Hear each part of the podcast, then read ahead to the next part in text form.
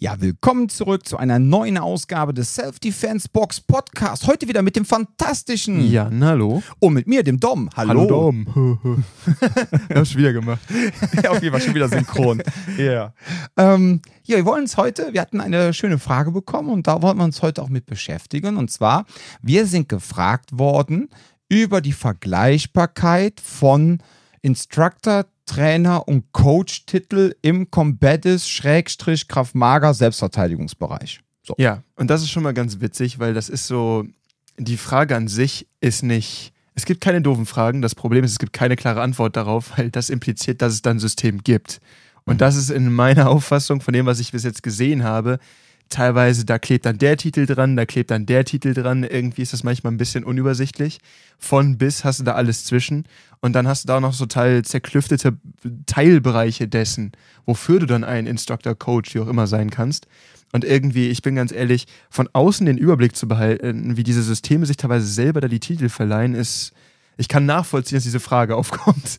Ja, absolut. Also die, das Problem ist halt natürlich jetzt auch, ich meine, ich bin jetzt seit elf Jahren in dieser Szene drin. Ähm, eigentlich müsste ich irgendwie, ich weiß nicht. Einen Kuchen auch, bekommen. Ja, auf jeden so ein Fall. Kraftmagar-Kuchen. Genau, in Form von einer Handgranate oder Genau. einer AK-47. Und der lockt dich auch in den Hinterhalt. Ja, genau. Und dann, wenn ich mit der Gabel reinpiekse, dann explodiert der und ich habe die ganze Sahne im Gesicht. Ja, nein, also. äh, Aber bring mich nicht auf Ideen. ja, ich sehe das schon. Ja, ist schon, da passiert gerade was in deinem Kopf. Nein, also, es ist, wie der liebe Jan schon gesagt hat, es ist halt unglaublich schwer, im Grunde mit zu, ja, das Ganze miteinander zu vergleichen. Weil es gibt halt einfach keine einheitlichen Standards in der Szene. Ähm, man muss ganz so klar sagen. Meistertitel oder sowas, wo man Nein. sagen kann, okay, man ist da und da, man hat diese Prüfung absolviert und dann ist man quasi an diesem Punkt. Da gibt es Diese ja auch klare DIN-Normen. Genau, das ist das Problem. Du kannst halt diese, diese Ausbildungen teilweise ja auch inhaltlich überhaupt nicht vergleichen. Ähm, teilweise entziehen sie sich ja sogar dem Vergleich. Ne? Das ist ja. Ja. gerade das Thema bei Selbstschutz immer wieder. Da haben wir auch schon in der Vergangenheit oft drüber gesprochen, dass ähm, diese Selbstschutzsysteme ja genau nicht wettkampfmäßig ausübbar sind teilweise oder sich da verdrücken. Und deswegen hast du das Problem, dass du es ja auch schlecht vergleichen kannst, weil da wäre auch nochmal ein Unterschied. Schon fast standardisiert sind ja dann diese ganzen Systeme, die dann Gürtel zum Beispiel haben, ne? also Kampfsportsysteme. Und selbst da ist das Problem, du kannst einen Blaugurt in dem Gym haben, Blaugurt in dem Gym und der eine reißt dem anderen komplett den Arsch auf. Das kann ja auch sein. Das heißt, selbst da ist so, da gibt so es so eine, so eine Teilstandardisierung und selbst das ist total Ja. Ungleich. Aber ich glaube auch, dass oftmals gar keine Vergleichbarkeit erwünscht ist, Mhm. damit man einfach nicht äh, schauen kann, welches System ist jetzt möglicherweise besser oder nicht. Was man oft sieht, das ist ganz interessant, wo man sich dann so ein bisschen drum bettelt, ist dann oftmals die Länge der Ausbildung. So, weil es gibt ja letztendlich, ja, es gibt ja so Ausbildung auch im Kraftmager, da machst du zweimal, keine Ahnung, zweimal sieben Stunden, zweimal sechs Stunden an einem Wochenende bis Basic Instructor. Und dann gibt es aber auch äh, Basic Instructor Ausbildungen, wo du, ich sag jetzt mal 60 Stunden brauchst. Jetzt hast du natürlich eine Vergleichbarkeit, vergleichst auf einmal 12 bis 14 Stunden mit 60 Stunden Ausbildung. Dann hat dann eigentlich, dann äh, suggeriert dann eigentlich, dass diese 60 Stunden Ausbildung, dass man da halt mehr gelernt hat. Wenn du jetzt natürlich aber in den 60 Stunden, ich sag jetzt mal 46 Stunden lang Burpees gemacht hast, ja, und hast aber nur 14 Stunden was gelernt und du hast aber bei dem Basic Instructor, wo du siebenmal, äh, zweimal sieben Stunden gemacht hast und hast 14 Stunden lang nur etwas gelernt, hast aber keinen einzigen Burpee gemacht, dann denkst du wieder so, ja, okay, ne? Aber nach außen hin wirkt das natürlich dann auch wieder so, wow, guck mal, der hat 60 Stunden. Und es Natürlich kommt auch ist das jetzt- an, es kommt auch auf die Ja. Wertigkeit der Ausbildung an, das kommt auch dazu, ne? Wer ich kann auch bildet 60 übrigens Stunden lang? Quatsch gelernt haben. Ja. Ich kann genauso gut dann 10 Stunden richtig guten Kram gelernt haben. Das war für mich auch damals überraschend, als dann äh, irgendwie äh, die Leute von Senshido hier hatten und ich dann gemerkt habe, so, boah, das war jetzt ein Tag, ich glaube, wie viel waren es? Fünf oder sechs Stunden? Ne? Und Ja. du hattest ein nicht allumfassendes, aber ein ziemlich sinnvolles System, zumindest für einen Bereich Mhm. irgendwie erlernt. Das war eine Fortbildung von einem Tag. Mhm. Und da denke ich mir auch so, ey, ich meine, wenn man das schafft und vor allem auch, wenn die Kunden das dann irgendwie mitnehmen können und dann sagen, okay, weißt du was, ich habe jetzt genug hier gelernt, dass ich zumindest ein Grundverständnis davon habe, Mhm. das können manche Leute nach 60 Stunden nicht. Ja. Das ist nämlich das Problem. Es ist super schwer zu vergleichen, weil dann geht es auch noch um die Wertigkeit der, der Inhalte. Ja, absolut. Und das es geht ist nicht halt, um Quantität. So. Ja. Und dann hat man halt noch das Problem mit den Begrifflichkeiten äh, Trainer, Coach und Instructor. Also ähm, wir haben jetzt einfach mal wieder unseren schlauen Computer angeworfen ne? und wir haben einfach mal, genau, wir haben jetzt einfach mal so nachgefragt, ähm, ob man überhaupt diese Begrifflichkeiten Trainer, Coach und Instructor wirklich voneinander trennen kann. wir haben schon mal mit unserem lieben Scharia darüber gesprochen und er sagt, ja, ich bin der Coach. Und wir haben ja diese, zum Beispiel jetzt aber bei ist auch der Head ICCS Instructor. Das ist der Punkt. ja, Er aber er sagt aber, er sagt aber auch Head Coach. Also er sagt, ihm persönlich ist es eigentlich gar nicht so wichtig, ob man jetzt zu ihm sagt, äh, Head Coach, Head Instructor, ja. Nur man sagt halt im Englischen weniger Instructor, außer es ist der Drill Instructor beim Militär. Ja. Instructor ist, glaub ich, eigentlich man so sagt halt immer der Position, ne? Ja, also ich, wie gesagt, ähm, er sagt halt gerne, äh, dass die Leute ihn Coach nennen. Und wir haben ja beim, zum Beispiel beim ICCS Kraftmager nur so als Beispiel, wir haben halt ähm, einmal den Assistant Instructor, Level 1, Level 2. Dann haben wir ja den Full Instructor, Level 1, Level 2. So. Ähm, ich sag mal so, wenn du so ein bisschen was kannst, bekommst du diesen, ähm, diesen äh, Assistant Instructor mit Vorkenntnissen, so mit drei mal fünf Tagen oder andersrum, fünf mal drei Tagen sind es ja inzwischen, bekommst du den eigentlich ganz gut hin. Ähm, dann dieser äh, Level 1 Full Instructor sind dann aber eigentlich nochmal 5 mal 3 Tage, dass man letztendlich fast 30 Tage Ausbildung braucht, a 6 bis 7 Stunden. Ja, also reden wir dann schon mal von einer Ausbildungszeit von locker 180 bis 210 Stunden, was natürlich für Kraft-Mager-Verhältnisse schon unglaublich ist. Und dazu sagt er dir auch die ganze Zeit, du sollst das, was wir gemacht haben, auch unabhängig von den Fortbildungen weiter üben. Absolut. Das heißt, wenn du das durchdenkst und sagst, okay, die ganzen Sparring-Einheiten, das ganze Fitnesstraining, was du eigentlich dann auf deine eigene, Mhm. zwar unter seine Anleitung, aber auf deine eigene Faust machen sollst, das musst du ja theoretisch da auch mit reinziehen, weil das sind Übungsstunden. ja, Und die sind ja bei diesen 60, die du vorhin als Beispiel genannt hast, ja da normalerweise schon mit drin. Ja.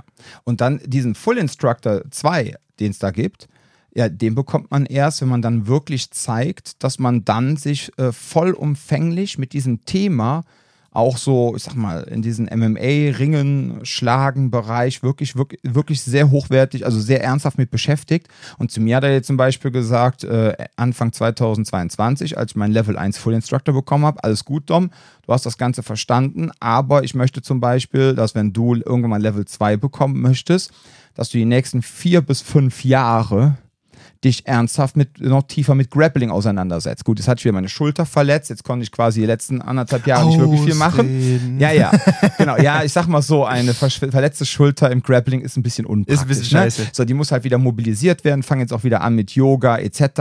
Und wenn das Ganze dann schön geschmeidig ist, steige ich schon auch wieder auf den Zug. Aber jetzt muss man sich einfach mal vorstellen, was das für ein Weg ist. Ja, man hat quasi, um diesen Level 1 Full Instructor zu machen, mindestens 180 bis 210 Stunden. Plus, wenn man sich dann bei Scharia meldet und sagt, hey, hör mal, ich habe da eine Frage zu der und der Technik, ne? man kann ihn ja jederzeit anschreiben und sagen, guck mal, hier ist ein Video von mir, dann korrigiert der das auch direkt mit einem Gegenvideo, alles super. So, das hast du das schon mal, schon mal die lange Zeit, plus dann, wenn du irgendwann mal dann diesen Full Instructor Level 2 bekommst und, wenn, und du bekommst dann so deine Hausaufgaben, ja, und du machst die aber nicht, dann wirst du auch niemals dann deine Prüfung ablegen, um den L2-Instructor zu machen, ja. Ich habe den Eindruck, so meine Eselsbrücke dafür ist, dass, also die Assistance Instructor sind halt Dinge, wo du selber quasi sehr viel persönliche Entwicklung durchmachen musst. Der Level 1 ähm, Full Instructor ist in meiner. technischer. Das ist wirklich so ein Ding, wo du sagen musst, okay, hier musst du gerade performen, hier musst du diese Technik abrufen und wie auch immer. Den Level 2, so würde ich es erklären, ist am ehesten, wenn Leute, die du unterrichtest, dann anfangen, was zu reißen. Das ist dann so, weil dann zeigst du halt, okay, meine Lehrtätigkeit äh, bringt Leute hervor, die was können. Und ich glaube, das ist so das Ding, wo man dann sagt, okay, da kann man über diesen Level 2 Instructor nachdenken. Neben der Tatsache, dass du halt wissen musst, was du tust. Ja. Das bedingt sich ja gegenseitig. Ne? So, du kannst ja nicht einfach so dann äh, Leute unterrichten, obwohl du keine Ahnung hast. Ja. Aber ich glaube, das kommt da mit rein. Ich finde für die Begriffe übrigens, das ist nämlich noch eine Sache, die ich da reinwerfen musste. Ähm, Coach ist bei Scharia nicht nur ein beruflicher Titel. Ich weiß nicht, ob du das wusstest, aber auch seine Nachbarn nennen ihn zum Beispiel so.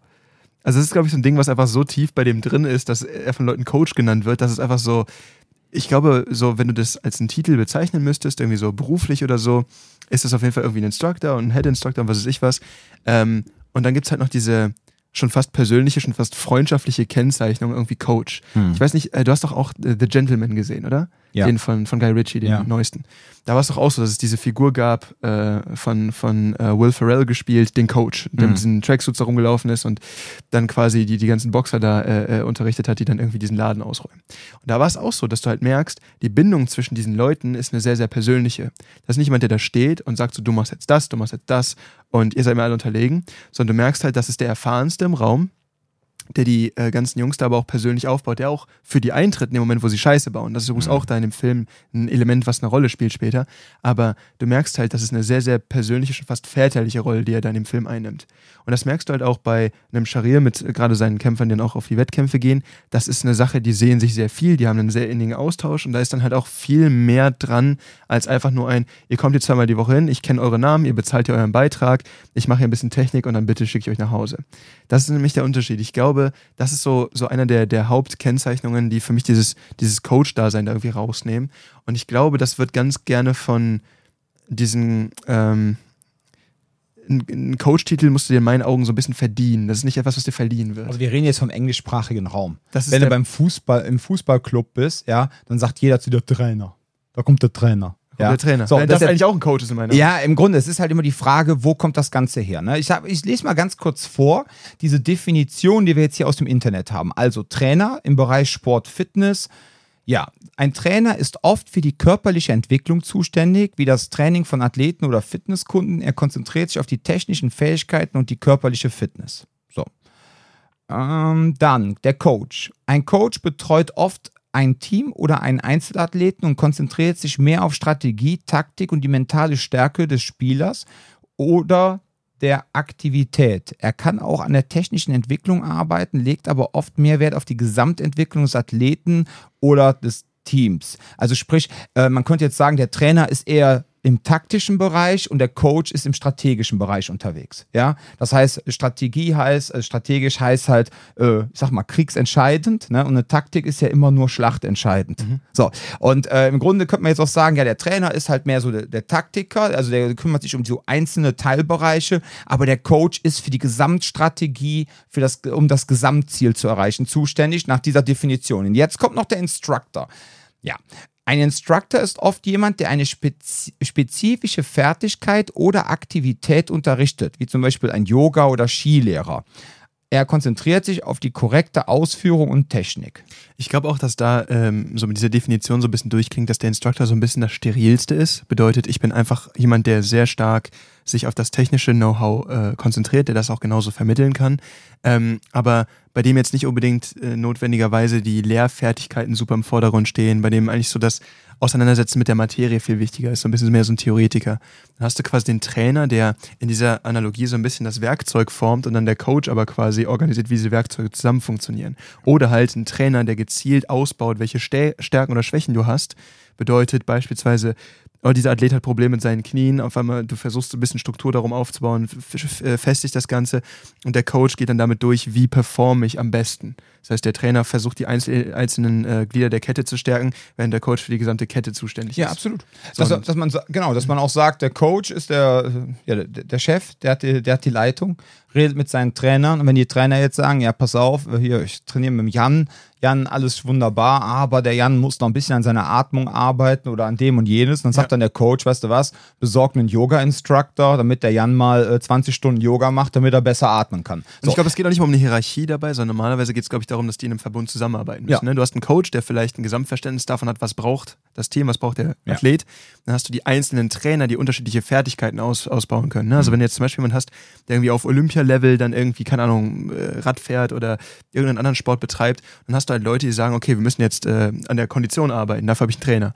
Äh, wir müssen jetzt an ähm, der mentalen ähm, äh, das könnte dann vielleicht ein Coach machen, warum, aber da gibt es auch psychologische Trainer für so Geschichten. Ne?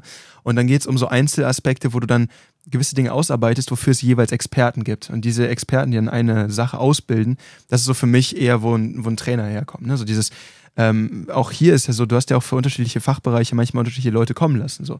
Wir lassen jetzt nicht irgendwie zum Beispiel über das Thema Notwehrrecht äh, einen Self, äh, Self-Defense-Instructor hier irgendwie sprechen. Das, mhm. das ergibt ja relativ wenig Sinn. Dann suchen wir uns halt jemand raus, hast du ja mit dem Alex gemacht, der halt reinkommt und sagt, okay, ich bin in diesem Bereich hier ein Profi. Genau. Und das kann ich euch erklären. Da war quasi der Alex unser Law Instructor. Das war, nee, das war dann der, der Trainer, nee. genau.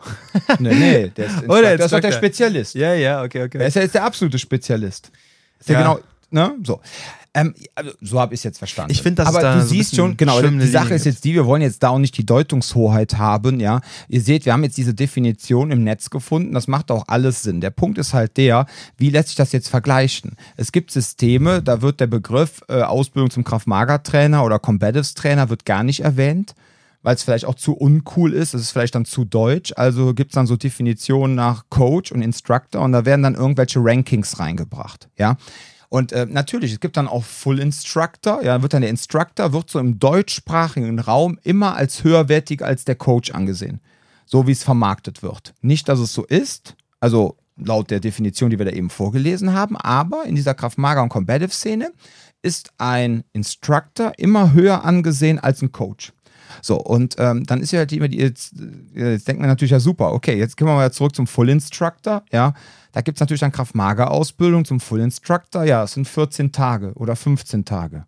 Mal ja, selbst wenn es äh, acht Stunden sind am Tag, ja, wobei ich glaube, keiner trainiert acht Stunden netto am Tag, aber mal angenommen, dann wärst du bei 120 Stunden. Hm. Ja gut, dann hast du jetzt halt irgendein System, wo du halt äh, 120 Stunden brauchst, um Full Instructor zu werden. Ja, und jetzt kommen wir wieder als ICCS zurück, Full Instructor 1, mindestens 200, äh, 180 bis 210 Stunden. So, jetzt ist die Frage, was ist denn jetzt besser? Ja, so, natürlich auf dem Papier klingt das jetzt erstmal ICCS, was wir machen, ne? einfach besser aufgrund der, weil man es halt nicht so wirklich ähm, inhaltlich vergleichen kann, denkt man natürlich zeitlich, mehr Zeit, mehr Zeit heißt mehr Qualität, unterm Strich möglicherweise besser. Unabhängig von dieser äh, Abmessung ist das tatsächlich so, aber der Punkt ist trotzdem, es ist leider nicht so leicht von außen nachzuvollziehen. Ne? Das heißt, es geht dabei auch so ein bisschen darum, und da haben wir leider auch oft die Erfahrung gemacht, wenn man sich zu den Systemen online beliest und guckt, okay, wo kommt das denn her? Wer hat das denn so vertrieben? Wo, wo ist die Quelle für die ganze Geschichte? Dann hat man da immer wieder irgendwelche Leute rumhüpfen, die dann sagen, boah, und da Special Forces dies und bla bla das und hm, hm, hm. Und dann hast du eine Mischung aus Leuten, die auch teilweise sogar in solchen Positionen sind und keine Ahnung haben. Gibt es ja auch. Ne? Mhm. So, dann hast du teilweise Leute, die einfach Scheiße erzählen und niemals diese Position, Position innen hatten. Und dann gibt es halt Menschen, und das begegnet mir im, äh, im, Kampfsport auch leider sehr, sehr häufig, ähm, Menschen, die zum Beispiel irgendwie eine gewisse Gewalterfahrung haben, ne, die zum Beispiel entweder beruflich, ne, im Bereich Law Enforcement äh, oder äh, militärisch äh, oder im Personenschutz, wie auch immer, oder sogar wettkampfsportlich, ne, einfach irgendwas gemacht haben. Und dann irgendwann ist der Punkt so, boah, ich kann das nicht mehr machen, ne, ich bin irgendwie 45, mir, mir gehen alle Gelenke langsam weg und jetzt äh, muss ich mal langsam gucken, dass ich hier irgendwie was Ruhigeres bekomme. Mhm. Ich werde jetzt Trainer. Und das hast du gerade beim Kampfsport dann viel, dass du dann Leute hast, die super dekoriert sind in dieser Szene, aber leider zum Verrecken nicht unterrichten können.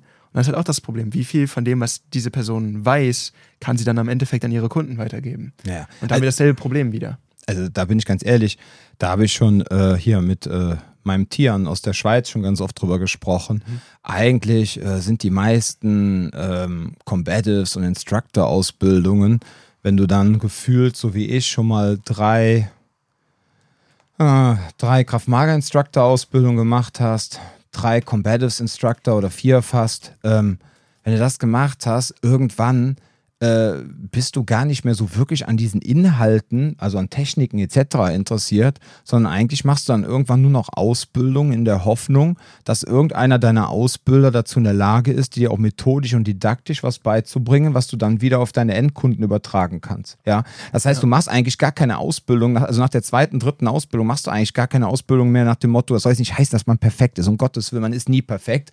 Und spätestens, es geht mir darum, wie erkläre ich das richtig? Genau, aber spätestens, wenn man bei ICCS angekommen ist, dann weiß man auch, dass man technisch quasi nichts weiß, ja, weil man dann quasi dann wirklich in diesem, in dieses straßenbasierte MMA einsteigt, wenn man dann gar keine Ahnung hat von echtem Kämpfen und, nur, und ja. immer nur gelernt hat, Finger ins Auge stecken oder in andere Körperöffnungen, wo es weh tut, ja, äh, und du auf einmal kämpfen musst, echt richtig kämpfen musst, dann stehst du auf einmal da. So.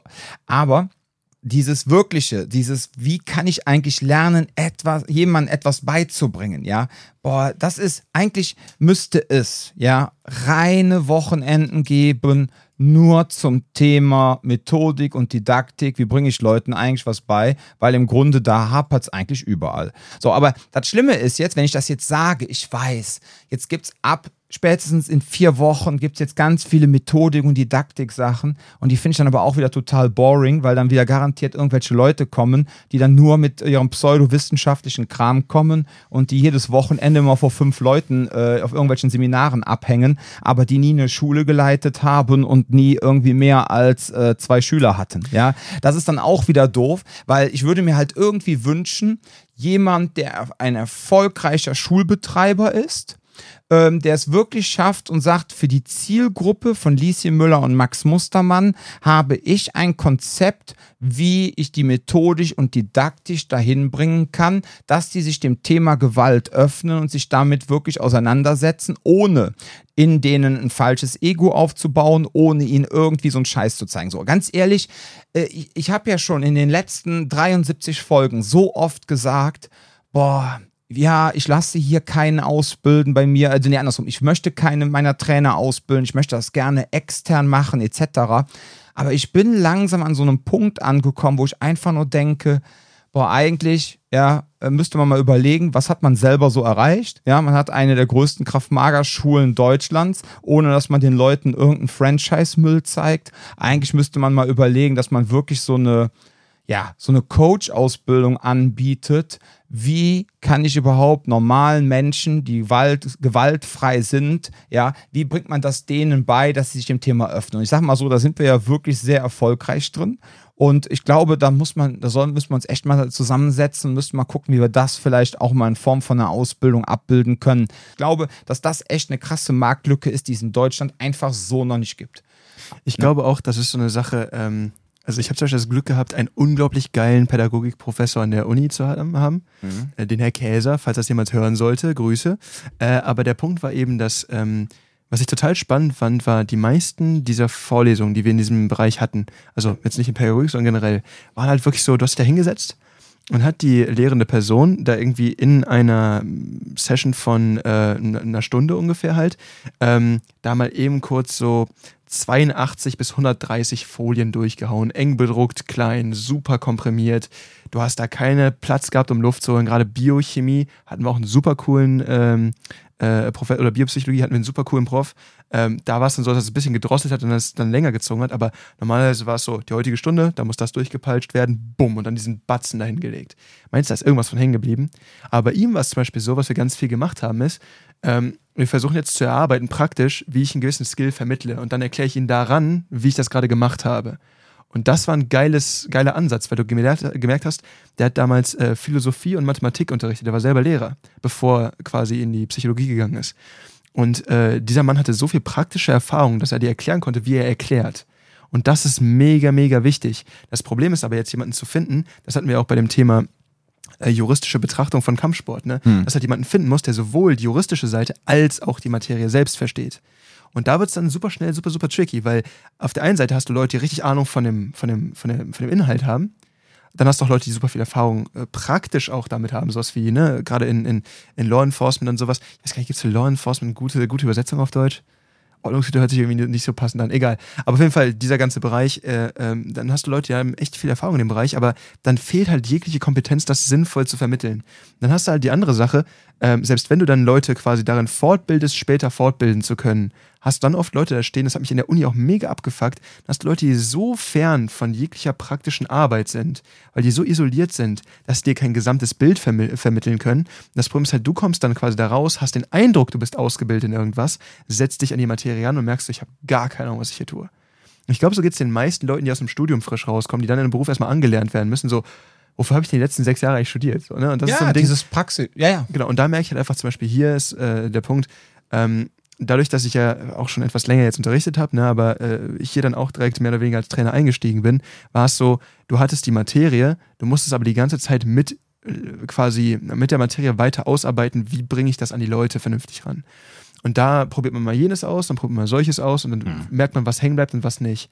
Und da ist halt auch nochmal die Frage, was deine Klientel, ne? da kannst du ein bisschen mehr zu dann erzählen, wie ähm, welche Klientel womit besser was anfangen kann. Ne, da haben wir auch drüber gesprochen, so die MMA-Klientel, die Selbstschutzklientel, so wer, wer, wer kommt da so hin, was wollen die so von dir haben und wie interagierst du mit denen. Und dann lernst du am Ende des Tages durch reines Ausprobieren mit ein paar Anstößen, probier doch mal das. Oder ich probiere heute mal das. Das kann ja auch von dir auskommen, ne? Merkst dann, das funktioniert und das nicht. Und das ist dann das Wertvolle, was du auch schlecht einfach nur theoretisch erklären kannst. Du musst die Leute, die unterrichten, dann auch ein bisschen ins kalte Wasser schmeißen, die müssen unterrichten. Und das finde ich auch immer gut, dass, ähm, da haben wir mit dem, mit dem Schree auch mehrfach erzählt, äh, äh, darüber gesprochen. Er erzählt dann während der Trainerausbildung auch ein bisschen zum Thema, Thema Didaktik. Ne? Wie baust du eine Stunde auf? Natürlich. Wie redest du mit den Leuten? Und vor allem, wie kannst du es schaffen, dass eine super komplizierte Technik im MMA jetzt mehr, ne? das ist jetzt für die fortgeschrittenen Kurse eigentlich eher so ein Thema als jetzt für die Basics, Aber wie kannst du sowas Kompliziertes so runterbrechen, dass ganz blöd gesagt jemand, der gar keine Ahnung davon hat, damit irgendwas anfangen kann? Ja, das ist das, was ich eben auch meinte. Ne? Dann ist auch so ein Scharia-Typ einfach super, dass man dann aus so wie er unterrichtet, mhm. ähm, das versucht, also das dann adaptiert um Dinge herunterzubrechen. Ja. Und natürlich macht er, bringt er natürlich auch, macht er auch schon mal, wie gestalte ich eine Stunde etc. Aber er setzt sich jetzt halt auch nicht hin und macht jetzt eine PowerPoint-Präsentation über Methodik und Didaktik. Weißt du, was ich meine? Das stelle ich mir so witzig ja, vor. aber trotzdem bringt der Menschen dahin, wo sie hin müssen. Weil, ne? wenn Sharia so eine PowerPoint machen würde, ne, die wäre so scheiße formatiert, das kann ich dir jetzt schon sagen. Absolut. Aber bei Sharia ist halt auch das Ding, wo bringt der Leute hin? Ja, die, die eigentlich schon äh, diesen Anf diese, ich sag mal, so diese Kämpfer-Vibes schon haben oder mhm. einfach schon dieses Ziel haben, dann auch Instructor zu werden. Ja, mhm. das ist ja das, was du auch eben meintest mit der äh, Assistant Instructor Ausbildung. Da geht es eigentlich erstmal darum zu gucken, ob die Person überhaupt dazu in der Lage ist, äh, überhaupt kämpfen zu können. Mhm. Ja, Weil sonst kann man das genau. Natürlich lernt man da auch Techniken, alles klar, äh, und dass man man wird natürlich auch schon handlungsfähig und bekommt was an die Hand, dass man es auch unterrichten kann. Natürlich. Ja, aber in der ersten Woche, wenn aber du gerade diese Sachen erst gesehen hast, wie willst du das direkt umsetzen ja. können? Ne? Aber es hat schon einen selektiven Charakter, so dass ja. man einfach sieht, nicht, dass man jetzt da hart auf die Fresse bekommt, aber es ist halt für, ich sag mal so, für unser wenn jetzt ein normaler Kunde kommt, ja, es gibt ja auch so Kraftmager-Anbieter, die dann äh, wie so Yoga-Anbieter eigentlich nur noch davon leben, äh, dass die quasi selber ausbilden. Eigentlich ist das immer so ein Indiz dafür, läuft deine Kraftmager-Schule nicht, dann fängst du an auszubilden läuft deine Yogaschule nicht, bietest du Yoga-Ausbildungen an. So, das ist jetzt ein bisschen gemein, aber manchmal hat das so diesen leichten Vibe. Deshalb müssen wir echt gucken, dass wir jetzt nicht anfangen, dass uns nachher unterstellt wird, unsere Schule wird nicht laufen, weil wir jetzt auf einmal äh, Lehrer ausbilden, also äh, Coaches. Nee, ja, erstaunlich gut. Ja, ja, ist alles gut, nur du weißt, was ich meine. Ne? So, und dann gibt es dann halt so wirklich so Schulen, die haben sich darauf, also Kraft-Mager-Schulen, die haben sich darauf spezialisiert, wenn dann da Leute dabei sind, die einigermaßen geradeaus laufen können, ja, und nicht gegen die Säule laufen im Raum, dann werden die nach der Stunde schon direkt gefragt, hör mal, hast, hast du keine Lust, Bock? Instructor zu machen? Und wenn es einfach nur so für deine persönliche Entwicklung ist, wir haben einen ganz tollen Zwei-Tages-Instructor, der kostet 700 Euro, ja, ich glaube, du bist davon äh, echt dafür prädestiniert und wenn du es nicht dafür machst, um selber zu unterrichten, aber dann hast du was für dich getan. Ist so ein bisschen so, weiß weiß ich, so Self-Empowerment, whatever. Ja, so. Ja, man ähm, muss dazu sagen, wir haben auch hier in der Safety Funds Box den einen oder anderen Kunden gehabt, der sich dann auch die äh, Trainerfortbildung im ICCS angeguckt hat, einfach um sich noch tiefer in die Materie reinzusteigen. Ja, aber ne? das war nicht, da aber den haben wir nichts aufgeschwatzt. Das ist nicht der Punkt. Den haben wir da nicht gesagt, hör mal, äh, du wolltest schon immer als echter Mann fühlen, dann nee. mach doch jetzt mal den Streetboxing-Instructor. Ja? Und da geht es halt eher darum, Bullshit. dass diese Leute dann gesehen haben, so, boah, cool, ich möchte noch tiefer in die Materie eintauchen und dann haben die noch nicht mehr notwendigerweise eben die Absicht des Unterrichtens, aber da merkt man einfach nur so, das ist ein, das ist ein Unterschied. Einmal ist es so, ähm, es ist kein sehr großer Teil unserer Klientel, die die äh, Trainerfortbildung mhm. gemacht haben. Und zum anderen ist es halt so, dass äh, wir Trainer jede dieser Fortbildungen mitmachen. Das heißt, da merkt man auch einfach so ein bisschen, äh, es geht bei uns darum, immer wieder aufzufrischen, weiter auf den nächsten Level hinzuarbeiten und so weiter und so fort. Dann hast du hier und da mal einzelne Kunden dabei, die sagen, boah, ich habe so viel Bock auf die Nummer, dass ich mich jetzt noch tiefer damit auseinandersetzen möchte. Aber es ist hier kein, also man fängt jetzt hier nicht an, die Kunden da irgendwie alle reinzuschieben, damit die da irgendwie Kohle abdrücken. Ja. Das ist nämlich ein Unterschied. Wenn du halt sagst, genau, wenn du dann halt sagst, so, ja, ja, wir, wir bilden hier eigentlich hauptsächlich wieder Trainer aus, ist auch immer die Frage, so was qualifiziert dich das zu tun? Und da muss man halt auch fragen, ist eine gut laufende Schule ein Beispiel für? Und auch da könnte wieder das Problem sein, dass du sagst, okay, didaktisch bist du gut, kannst deswegen ein Unternehmen leiten. Ist auch wieder so eine Frage, die da drin hängt, ne? Absolut. Also da, das hat Levels, das Ganze. ja, es ist wesentlich komplexer als gedacht. Ähm, die Frage von ähm, unserer. Ich muss nur ganz kurz sagen, ich habe vorhin gesagt, die Schule läuft erstaunlich gut. Das ist nicht erstaunlich. Ich meinte aber nur, sie läuft gut. Sie läuft gut. Ja. ich kann nochmal korrigieren. So, ja, ja, alles gut. Erstaunlich gut. Ich, ich, gut, dann kann ich das brauche ich jetzt nicht so schneiden. Ähm, jetzt nicht mit dem Wasser rumspucken. Der Auslöser für diese Folge war letztendlich einer unserer Hörer, der halt gefragt hat: Ey Dom, ey Jan, äh, liegt eigentlich ein Unterschied in der Wertigkeit zwischen einem Coach und einem Instructor? So, und um diese Frage jetzt zu beantworten, habe ich mir jetzt mal einfach so ganz spontan ein, eine mögliche Konstellation einfallen lassen von einem fiktiven System, welches nicht existiert. Aber anhand dieses Beispiels kann man halt sehen, ne, dass halt, wenn es anders läuft, dass auf einmal der Instructor möglicherweise gar nicht so viel mehr wert ist als jetzt zum Beispiel ein Coach, ja.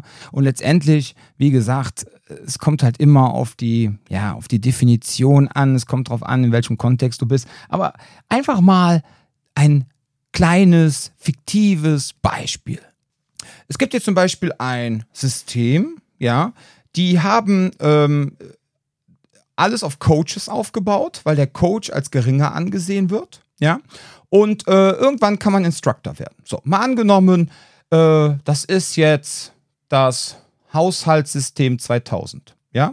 Und äh, jetzt gibt es dann ganz viele Coaches. Es gibt einmal den Schlafzimmercoach, es gibt den, wie reinige ich das Wohnzimmercoach, es gibt den, wie reinige ich die Toilettencoach, wie mache ich den Gartencoach, ja. Und dann gibt es, ist dann halt diese ganzen Ausbildungen so richtig schön aufgeteilt und du kannst dann da locker so deine acht bis neun Coaches machen, ja. Kannst in der Zeit natürlich auch schon unterrichten, so. Und dann ist halt immer Aber die immer Frage. nur in dem Bereich Schlafzimmer oder Badezimmer. dann. Ja, das ist ja das Ding. Also jetzt mal angenommen, das würde es geben, dieses fiktive Beispiel von mir, werden halt die Leute, wird jetzt keinem verboten, äh, wenn er jetzt äh, den Schlafzimmercoach noch nicht hat, trotzdem Schlafzimmerreinigungstechniken zu zeigen. Leuten So. zu erklären, wie man das Bett neu bezieht. Genau. Richtig, genau so. Äh, So, und dann, wenn man dann irgendwann, ja, in diesem ganzen Haushaltswirtschaft 2000 System, ja, irgendwie Instructor werden will und man kann aber nur, man wird dann halt nur Instructor nicht aufgrund einer Prüfung, sondern weil man vielleicht äh, alle Coach-Ausbildungen gemacht Alle hat. Räume abgegrast. Genau, man hat alle Räume einmal abgegrast, so, und da war man einfach relativ gut. Und jetzt passt man zum Beispiel in dieses Haushaltswirtschaftssystem 2000 super herein, weil man zum Beispiel auch ein riesengroßen, großes Haushaltswarenfachgeschäft hat, über das man dann die Ausbildung ja noch mal besser vertreiben kann. So ein bisschen Multilevel-Marketing. Ja, jetzt nicht so übertrieben, aber, ähm, Aber es hat schon so ein dann, ist das natürlich, Geschmack. dann ist das natürlich so total interessant, so nach dem Motto, ja klar, wenn jetzt die eine Person Haushaltswirtschaftsinstructor in unserem Haushaltswirtschaftssystem 2000 wird und die Person hat einen richtig großen Haushalts, Hauswirtschaftsladen, Einen boah, großen Kundenstamm. dann, dann hat man ja wieder einen großen Einflussbereich, um wieder neue Coaches auszubilden. Und dann ist ja die Frage, wird man dann wirklich aufgrund einer Leistung oder einfach nur aufgrund des Nutzens? wird man auf einmal Hauswirtschaftsinstructor, ja? So, und das ist halt auch so ein Ding, ne? Also, ich finde das halt immer schwierig, wenn Dinge verliehen werden und das nicht auf einer Prüfung beruht, ja, sondern dass dann vielleicht von diesem Hauswirtschaft 2000, da gibt es dann vielleicht auch eine Führungsebene, ja, so und äh, dann gibt's halt aber dann dieses römische Daumen hoch oder Daumen runter, ob die Nase passt und ob das ins Gesamtsystem passt, ja. Und ja, das finde ich halt ein bisschen schwierig manchmal. Ne? Das Ganze dann auch wirklich, ich sag mal, wirklich transparent zu beurteilen. Vor allem, wenn man dann auch noch, ich sag mal, äh, Küchenfachhändler hat und hat auch noch so ein paar Staubsaugervertreter, die auch für das große Hauswirtschaftssystem 2000 besonders relevant sind und die dann möglicherweise diese Schlafzimmer Coach-Ausbildung, die ähm, Wohnzimmerreinigungscoach-Ausbildung auch viel leichter bestehen, weil sie schon mal im Vorfeld einen Nutzen haben ähm, für das große Hauswirtschaftssystem 2000. So. Es Und solche die ganze Seite und um deine Analogien mal so richtig tot zu reiten, ist das Problem auch, dass nur weil es sieben unterschiedliche Räume in so einem Haus gibt, heißt es nicht, dass Staubsaugen in jedem Raum gleich aussieht. Das heißt, das Problem ist immer noch, dass du sagst, hey, wenn du 60 unterschiedliche Ausbildungen hier hast, heißt das immer noch nicht, dass nicht Teil der Techniken komplett deckungsgleich sind. Das heißt, ich kann ein Thema so totquetschen für Inhalte, dass ich dich siebenmal denselben Scheiß machen lasse in, in der Spanne von fünf unterschiedlichen Kursen, die ich gebe. Und Ja. dann immer noch so ein, zwei andere Sachen Ja. dazu packe, dann- weil das muss ja jeder gesehen haben, der das als erstes Modul Absolut. macht. Und wenn du dann nämlich so ein, zwei von diesen Hauswirtschaftscoaches ja hintereinander machst mal so und dann auf einmal so denkst, oh krass, das haben wir ja quasi vor zwei Wochen auch schon mal gemacht, ja. Nur anstatt jetzt den Staubsauger nach vorne und nach hinten zu bewegen, nehme ich jetzt auf einmal den Schrubber mit dem Wasser. Ja, so, aber eigentlich ist es die gleiche Technik, nach vorne, nach hinten, ja. Und dann denkst du dir so, warum ist das denn jetzt nochmal aufgesplittet worden? So, ja, lange Rede, kurzer Sinn. Deshalb, man muss einfach gucken, wo liegt da die Wertigkeit, ja. Aber wie gesagt, das ist halt unglaublich interessant, ne? Aber kommen wir wieder zurück zum Kraftmager und den Combatives, ja. Und weg weil, von- ja, genau, dieser ganze, genau, weit, weit weg von der Hauswirtschaft, weil so ein Beispiel, wie ich es gerade genannt habe, ja, kann ich mir nicht vorstellen, dass es derartiges im Bereich des Krav Maga und Combatives gibt, weil das sind ja alles Menschen, die im Ausbildungsbereich sind, die sind alle sehr tugendhaft. Da sagt jeder immer die Wahrheit. Niemand würde vorgeben, irgendetwas gemacht zu haben, um wilde Geschichten erzählen zu können, die gar nicht stimmen. Warum auch? Die sind tätowiert, die niemals. Leute. Ja, eben. Die sind voll Street Cred, weil sie sich ein äh, Arschtattoo verpasst haben. Dadurch haben sie schon mal ein Arschgeweih. Dadurch ist man so real. Und das liebe ich halt einfach an der Szene, dass die alle so krass ehrlich sind. Jeder kommuniziert offen miteinander. Ja, ähm, Es werden Stärken und Schwächen mitgeteilt. Absolut, ja. Oder jetzt aktuell, ne, zum Beispiel. Äh, da hatten wir, äh, habe ich das eigentlich schon erzählt? Ich weiß nicht. Du musst auf, erst- jetzt kommt, du musst jetzt erst jetzt teasern, wird's- weißt jetzt du- richtig geil. Pass auf. Ähm, jemand ähm, aus meiner Kraftmager Deutschland-Gruppe ne, hatte einen wirklich richtig guten Beitrag gepostet. Und jemand anderes, ja, ähm, hat dann daraufhin geantwortet und hat gefragt, hör mal, bist du nicht der Anbieter aus dem und dem Ort, der mal die und die, sagen wir es mal, unlautere, Bewer äh, unlautere Werbung gemacht hat? Voll geil. Ähm, weil ich habe da mal so einen Flyer, äh, ne, also äh, bist du der? So, und dann die Person hatte vorher, bevor das geschrieben worden einen richtig geilen langen Text gemacht. Der war richtig gut, der hatte richtig Inhalt. So, dann kam auf einmal dieser Seitenschwenk. So. Dann haben wir jetzt im Nachhinein rausgefunden, diese Person wollte das wirklich wissen, das ist auch okay, hat aber von jemand Unbekannten, den er nicht nennen möchte, quasi den Wink mit dem Zaunfall bekommen. Ja, und es ging, die Person, die dann diese Frage gestellt hat, der möchte ich das nicht unterstellen, aber die unbekannte Person im Hintergrund wollte dann die Person quasi, quasi ähm, untergraben, ihre Glaubwürdigkeit, so nach dem Motto, ey, wenn du das jetzt hier alles Tolles geschrieben hast, aber du bist doch derjenige, der diesen unlautere Werbung macht, ja, diese geschmacklose, äh, wie passt das denn jetzt eigentlich zusammen mit dem, was du da sagst? Kannst dir ja vorstellen, auf was für einem Niveau so Trainer in der Kraft-Mager- und Combative-Szene teilweise miteinander kommunizieren. Ne? Und solche Menschen, ja, aber wie gesagt, nicht die Person, die jetzt gefragt hat, sondern die Person, die quasi im Hintergrund der Person diese Info gegeben hat. Und ich habe jetzt auch ganz klar gesagt, pass auf, wenn jetzt demnächst nochmal jemand hier von euch, von hinten, von irgendjemandem was zugesteckt bekommt, nach dem Motto, hier, fragt ihr mal dies und das, fragt ihr die Person bitte nur noch über PN. Weil das Gemeine ist ja, Facebook, du siehst ja nicht, wer was gelesen hat. Und jetzt liest du den langen Text von der einen Person, denkst so, boah, die Person ist ja richtig fähig. Ich glaube, die hat eine richtig krasse Kompetenz. Dann liest du auf einmal darunter, hör mal, kann das sein, dass du der und der bist, der das und das unlautere Werbung gemacht hat? Dann passt das ja gar nicht.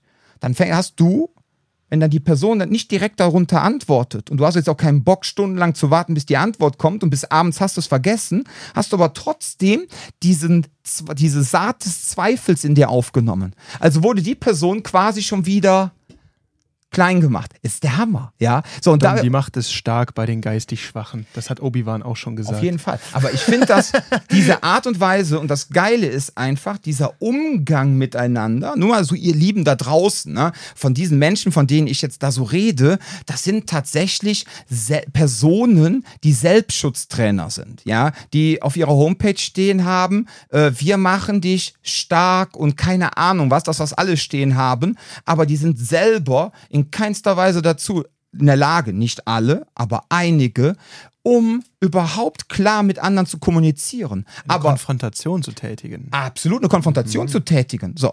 Und das Geilste ist natürlich auch, ne, wenn dann diese unbekannten Personen womöglich auch noch Personen sind, die andere Menschen Multiplikatoren ausbilden. Wo du einfach nur denkst, oh mein Gott, ja. Deswegen, also ganz ehrlich, ihr Lieben, ne, ich war so ein bisschen aus dem Nä Nähkästchen geplauscht, ne. Ich weiß nicht, ob es das woanders auch gibt. Wenn ja, ja, also ich habe schon mal gehört, wo es auch sehr hart abgeht, ist im Bereich Hunde- und Katzenzüchter. Da muss es auch Politik. Richtig, Politik. Ja gut, jetzt, ja, ja, ich rede jetzt mal so von nicht ähm, von, ne, ich rede jetzt mal so von nicht Normalen Bereichen. Berufen. Ja, ja, nein, aber so auch so. Ne, aber vielleicht könnt ihr uns ja mal schreiben, ob ihr so in euren, was weiß ich, bei den Rosenzüchtern, bei den Anglern, bei den Stand-up-Paddlern oder bei den Skatern oder wo auch immer auch solche so einen intriganten Stadel und so eine, ja, ich nenn's mal Verlogenheit zum Ich Teil habe erlebt. mitbekommen, dass das im Rennsport noch ein Thema ist. Nee, erzähl. Das ist äh, ganz witzig gewesen, weil es gab, ich weiß nicht, ob du das mal gesehen hast, eine Zeit lang als äh, Meme total durchs Internet gegangen. Da fahren, ähm, da fahren äh, zwei indische Rallye-Fahrer. Ja. Also einer fährt, der andere ist Beifahrer, der die, die, die Richtungen ansagt und so weiter. Und äh, das ist ein Zusammenschnitt über, ich glaube, vier Minuten oder so, wo der, äh, der Beifahrer dem Fahrer die ganze Zeit irgendwie so sagt, wie so, Sammy, du musst, du musst auf meine Anweisung hören, so, du machst das Auto kaputt, Sammy. Und dann sagt er so, ah, fuck off und fährt dann irgendwie weiter. Und es ist die ganze Zeit so, so die beefen sich halt die ganze Was Zeit. beim Rallye fahren? Beim Rallye fahren, ja. Und das Interessante daran ist, Aber das ist nicht das Video, wo die sich überschlagen Nee, nee, nee, und der Typ hält aber seine Karte ganz normal fest, während sie quasi mehrfach sich überschlagen, guckt er schon, wie der Weg weitergeht. Da gibt's, da gibt's auch ein paar von. Ja, ja, okay, das nee, ist nee, das ist, ein- okay. ist, glaube glaub ich, ein äh, irgendein Rallye Cup in, in Indien, Mhm. irgendwas relativ Großes und dann wird da die ganze Zeit so drüber gesprochen. Und das, und du, du, von diesem Video entsteht der Eindruck, boah, total inkompetenter Beifahrer, der seinen Fahrer nicht hört, dann schreit total inkompetenter Fahrer, der auf seinen Beifahrer nicht hört. Mhm. Es ist aber so, dass der Fahrer, ist irgendein so ein großer Mo Mogul in Indien, Mhm. hat quasi in diesem äh, Cup teilgenommen, hat davor aber ein paar Jahre Pause gemacht, war aber früher schon äh, im Rennen äh, Dings aktiv. Der Beifahrer ist ein professioneller Rallye-Beifahrer, also der quasi Direktion angeht Mhm. und so weiter und so fort. Jetzt hat irgendjemand, das ist, ist aus einem äh, äh, Videomaterial rausgenommen, was fa fast zwei Stunden lang ist. Und davon sind vier Minuten, wo die sich halt irgendwie ankeifen. So, wenn du die gesamten zwei Stunden äh, anguckst, das ist sogar anscheinend eine relativ überdurchschnittliche Leistung gewesen, die sie erbracht haben. Sie sind super gut positioniert gewesen, alles toll. Aber eine der anderen Rennställe hat das halt irgendwie quasi hintenrum geleakt und dann diesen Zusammenschnitt davon gemacht. Und dabei ist halt dieser Eindruck entstanden, dass beide total inkompetent sind. Und dieser zweite, also der Beifahrer hat deswegen seine Position in einem anderen relativ hoch angesehenen, äh, ich glaube, ich weiß nicht, ob es die World Rally Cup war oder wie auch immer, Ja. aber da merkst du halt solche so, wie, wie du sowas Dieses pushen kannst, ja, ja. Und Das ist, also, ich glaube, das ist alles, wo man sehr kompetitiv, so Team Ja. gegen Team, ich glaube, da ist so ein, Wie immer wo gesagt, du so Gruppierungen hast. Das ist auch das, was ich meinte. Der Person, die die Frage gestellt hat, der unterstellt schon in keinster Weise was Böses, aber man muss sich einfach nur bewusst sein. Der Punkt ist einfach der, das Gemeine ist halt, ähm, es ist ja auch nicht mehr so vergleichbar wie früher mit so Foren. Das heißt, wenn du in diesen Facebook-Gruppen drin bist und du postest etwas und du bekommst eine Antwort und du hast jetzt zum Beispiel Benachrichtigungen ausgestellt, bekommst du keine Benachrichtigung mehr. Und dann steht das da und du hast niemals die Antwort von der einen Person gelesen. Das ist ja glaube, das Gemeine dabei, Ich habe weißt da, du? ich hab da auch eine, eine zwiegespaltene Meinung, weil ich glaube, sowas zu fragen ist dann auf der einen Seite eine total hinterlistige Geschichte. Ne? Das geht darum, es in, in, in Argumentationstheorie nennt man sowas ad hominem Argumente, also quasi, du sagst etwas, du hast absolut recht, aber ich sag so, hör mal, äh, bist du nicht irgendwie äh, homophob oder Antisemit? Und dann ist es auf einmal so, wo auch immer dieses ganze Thema jetzt herkommt oder ob das berechtigt ist oder nicht, ist es so, jetzt musst du gerade dich erstmal gegen diese Anschuldigung verteidigen, hast deswegen gar keine Zeit mehr, deinen eigentlichen Standpunkt zu vertreten. So, und das ist quasi wie so ein, das machen Politiker ständig, das machen die ja professionell. Also, manchmal werden Leute auch in NLP so geschult, das zu lernen. Das ist, ein, ist ein bisschen abgefuckt, das Ganze, aber das ist diese ganze rhetorische Also Geschichte. scheint LP, NLP ja doch zu funktionieren, ne? Es ist super, Nein, um Leute zu verarschen. Das ist, Ja, äh, aber der, der, der Punkt ist halt so am Ende des Tages, ähm, auf der einen Seite ist es nicht, äh, offensichtlich auch mit dieser Absicht entstanden. Auf der anderen Seite, was ich in die Welt raussetze, dazu muss ich auch stehen können. Das heißt, wenn ich äh, gewisse Werbung schalte, muss ich mir auch dessen bewusst sein, welche Wirkung das Hm. eventuell auf Leute hat. Das heißt, das ist immer so eine Sache, wo ich generell sage, ne, ich bin kein Fan von effektheischender Werbung, da haben wir eine ganze Folge zugemacht, glaube ich, Hm. irgendwann mal. Äh, ist für mich, äh, keine Ahnung, eine schwache Nummer. Ähm, das heißt, ich denke mir auch auf der anderen Seite, dass man das irgendwie vertreten muss, aber ganz ehrlich, wenn ich deine Meinung angreife, musst du mich sagen so, hör mal, das, was du hier gemacht hast, das war aber uncool. Hm. Hat nichts mit dem Inhalt zu tun. Worum ging es denn in dem Post? Was war das Thema? Es ging um, es war, ja, es war eine sehr krasse Geschichte. Es ging um, ähm, es war ein Video, wo ein Mädchen von äh, gleichaltrigen Personen richtig derbe körperlich angegangen wird an so einer ja. Tischtennisplatte. Und Das mit äh, der Zigarette? Boah, ich glaube Wo die. Zigarette aus der, auf der ausgedrückt haben, das ist auch so eine ganz abgefuckte Nummer Ich, gewesen. äh, wie gesagt, ich habe nur das Mädchen gesehen und dachte nur so, oh, es kommt wieder irgendein. Ich äh, habe mir das Video selber noch nicht angesehen. Ja. Und dann entwickelt sich halt da so ein Gespräch. ähm, wir haben da halt auch eine Person bei uns in der Gruppe, die ist extrem gewaltkompetent, hat aber auch einen entsprechenden äh, Hintergrund, aber jetzt nicht unbedingt im behördlichen Bereich, sondern eher auf der anderen Seite. Äh, hat aber dafür auch jahrelang äh, ne, gesessen. Eingefahren, ja. Ähm, und äh, macht jetzt unglaublich viel Gemeinnützigkeitsarbeit. Ja, er versucht einfach der Gesellschaft was zurückzugeben. Person hat auch erkannt, dass er, ne, äh, dass das, was er früher gemacht hat, also da ist er in keinster Weise stolz drauf. Äh, er hat sich wirklich da gewandelt und gibt ganz viel der Gesellschaft zurück und hatte dann da was zu geschrieben und dann hatte jemand anderes so ein bisschen eine Diskussion, eine wirklich konstruktive Konstruktion, äh, Diskussion ausgelöst. Dann hatte die Person dann halt sich dann auch nochmal komplett dazu geäußert, auch zu seiner Person, dass alle mal so einen Überblick bekommen, wer bin ich eigentlich, was habe ich gemacht und ich bin da überhaupt nicht stolz drauf. Und dann kam auf einmal, und dieser Post war wirklich, der war sowas von 100% ehrlich und das war wirklich, wo du einfach gedacht hast, boah krass, dass du jetzt hier so quasi die Hosen runterlässt, ja. So, und dann kommt auf einmal so dieses Ding, ach, bist du nicht dieser eine Anbieter, der damals diese unlautere Werbung gemacht hat? Das passt ja jetzt gar nicht zu deinen Aussagen. So, und das Also war... wegen in, dem, in, dem, in der Werbung hat er sich mehr inszeniert als irgendwie so dieses, ja, ich bin. Nein, das war ganz schlimm. Also dieser Typ damals, ähm, der war teilweise, der war tatsächlich da oben in diesem Bereich, irgendwo zwischen äh, Frankfurt und Franken war der unterwegs, dieser Anbieter, aber jetzt nicht unser Forummitglied, sondern die Person, die diese unlautere Werbung gemacht hat, diese, diese geschmacklose. Ähm, und äh, damit hat aber dieses Forummitglied nichts zu tun gehabt. Und das war jemand, nachdem dieser, diese Tutsche-Geschichte war. Dieses türkische Mädchen, was da in Frankfurt oder in Offenbach totgeschlagen worden ist. Ähm, da hat diese, diese Person, ich glaube, der ihr Bild genommen und hat dann irgendwie so sinngemäß gesagt: Hier, wenn du nicht enden willst wie Tutsche, lerne dich jetzt zu verteidigen. Irgendwie so geschmacklos in die Richtung. Die Person ist auch mit seiner Firma danach, der ist so von der ganzen Szene geroastet worden. Ne? Da hat wirklich, den, den gibt es nicht mehr. Also, also den gibt es menschlich noch. Irgendwo sitzt er und macht irgendwas, keine Ahnung. Vielleicht ist er jetzt äh, Gabelstaplerfahrer Klaus. Aber der Typ ist äh, aus der Selbstverteidigungsszene von der Bildfläche komplett weg. So. Und ähm, das Gemeine war halt, äh, wie gesagt, dass dann dieser Person, die da so ehrlich war in diesem Thread und die auch uns letztendlich in der Gruppe was geben wollte, ja, weil man muss ja ganz klar sagen, diese Gruppe besteht natürlich auch aus vielen Menschen, äh, die dann teilweise Instruktoren sind, die gar keine Gewalterfahrung haben. Und dann denke ich mir manchmal so, hey, es ist cool, wenn man Leute hat, die so einen Background haben und man kann von denen was mitnehmen. Ja? Und das diese- heißt nicht, dass die glorifiziert werden, Ja. ja. um Gottes Willen. Und ihre Taten, was sie vorher gemacht haben, ist auch selber, das ist nicht in Ordnung, klar. Nur ganz ehrlich, ich bin kein Richter. Mhm. Diese Person ist verurteilt worden, ja. Also fange ich da jetzt nicht an, nochmal rumzuhacken. Ja, Ja, beziehungsweise ist ja auch so ein bisschen so wie, ähm, je mehr Leid da verursacht wurde, je, je mehr da entstanden ist, desto mehr sehe ich einen Anlass darin zu sagen, okay, was können wir denn überhaupt daraus, gibt es irgendwas, was du daraus Ja. als Lektion mitnehmen kannst? Und wenn es eben ist, okay, ich weiß zumindest, wie ich Leute sicher machen kann am Ende des Tages, weil ich verstehe, wie die andere Seite tickt, warum sollte das nicht irgendwie einen Nutzen für die Gemeinschaft tragen?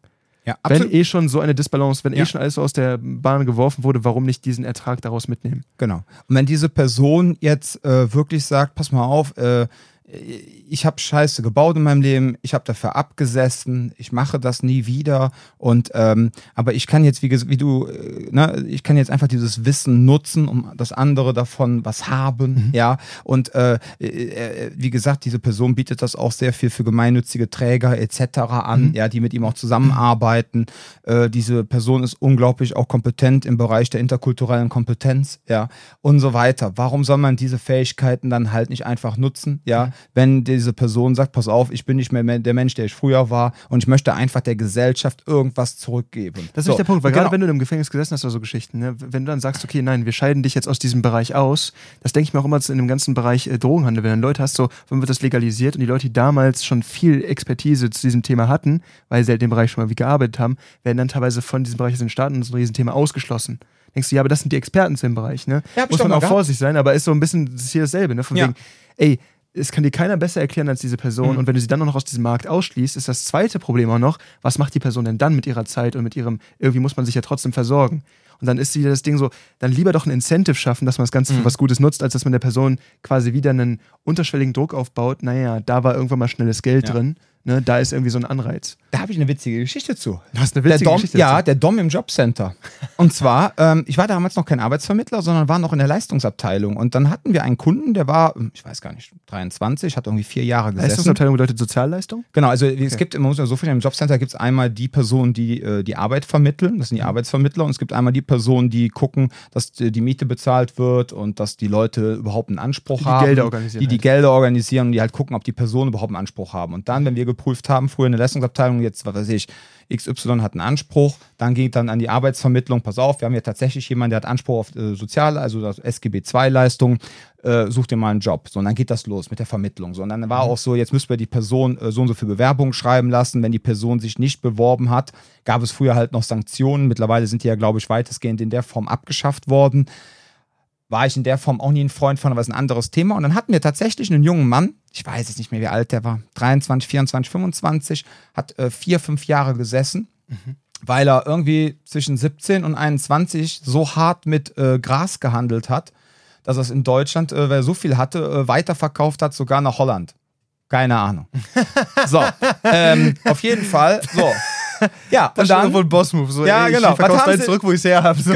wo haben sie, was, und dann die Frage, dann saß ich halt mit dem Arbeitsvermittler zusammen da und dann der Arbeitsvermittler, äh, ihm war das halt wichtig, so dass auch sein, dass ich mit dabei war. Ich weiß gar nicht, warum der das damals noch gemacht hat. Und dann meinte ich so zu dem Herrn, meinte ich so, hören Sie mal, ähm, was haben Sie denn gemacht? Ja, Ausbildung, ne, habe ich gar nichts, ne? Und ich so, ja, ganz ehrlich, eigentlich müsste man, äh, Sie haben ja eh so ein Händchen für Pflanzen, ja. Eigentlich müssten Sie irgendwas im Landschaftsgartenbau machen ich meine, sie haben es geschafft, unter äh, den schlimmsten Bedingungen, ja, ähm, Pflanzen irgendwo anzubauen, die gar nicht in das Klima reinpassen. Eigentlich müsste man sie in so eine, ja, ja, irgendwo so hier äh, in irgendwie ähm, äh, in die Flora packen, ja, und sie können da im Treibhaus äh, seltene Palmen anpflanzen oder sowas, ne?